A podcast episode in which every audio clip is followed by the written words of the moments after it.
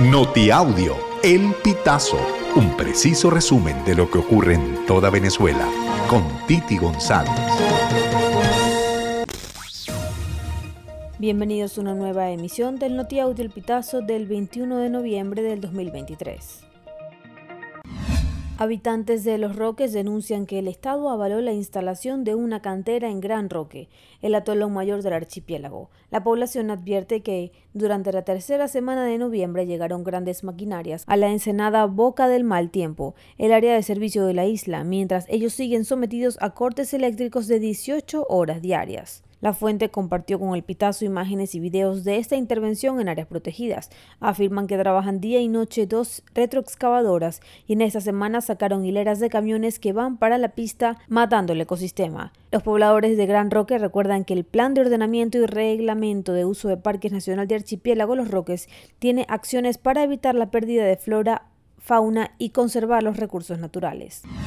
14 venezolanos, entre ellos cuatro menores de edad, fueron rescatados por la Armada colombiana tras ser abandonados cerca de la isla de San Andrés, Colombia, desde donde pretendían llegar a Centroamérica en una embarcación irregular. Cuando las autoridades llegaron al lugar, las dos personas que pilotaban la sospechosa lancha escaparon de las autoridades nadando un par de millas de retorno a San Andrés hacia el sector del Kobe. El costo de la canasta alimentaria familiar en Venezuela subió a 493.53 dólares en octubre, lo que representa un incremento de 5.5% respecto al mes anterior, apuntó el Centro de Documentación y Análisis Social de la Federación Venezolana de Maestros Sendas. Una familia de cinco personas en Venezuela necesita 140.3 salarios mínimos mensuales para costear la canasta básica, calculada con precios de 60 productos básicos. El Tribunal Supremo de Trinidad y Tobago ordenó este lunes 20 de noviembre al gobierno indemnizar con 385.600 dólares a 29 venezolanos migrantes que estuvieron detenidos bajo condiciones deplorables durante el 2020. La jueza Carol Gobín impuso al gobierno trinitense un pago de 281.600 dólares para los 16 menores que se encontraban entre los detenidos y 104.000 dólares para los 13 adultos.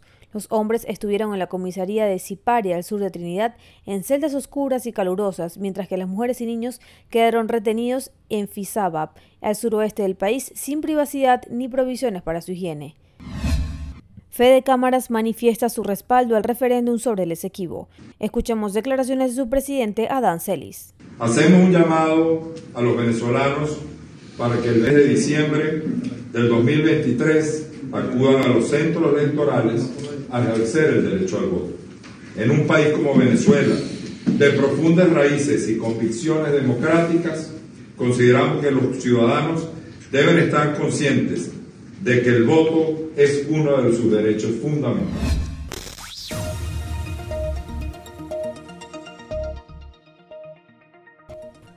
Amigos, así finalizamos. Si quieres conocer más informaciones, ingresa a elpitazo.net.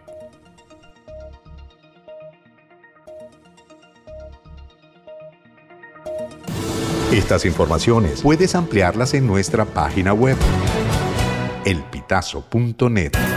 También recibimos tus denuncias vía SMS o WhatsApp a través del 0414-230-2934.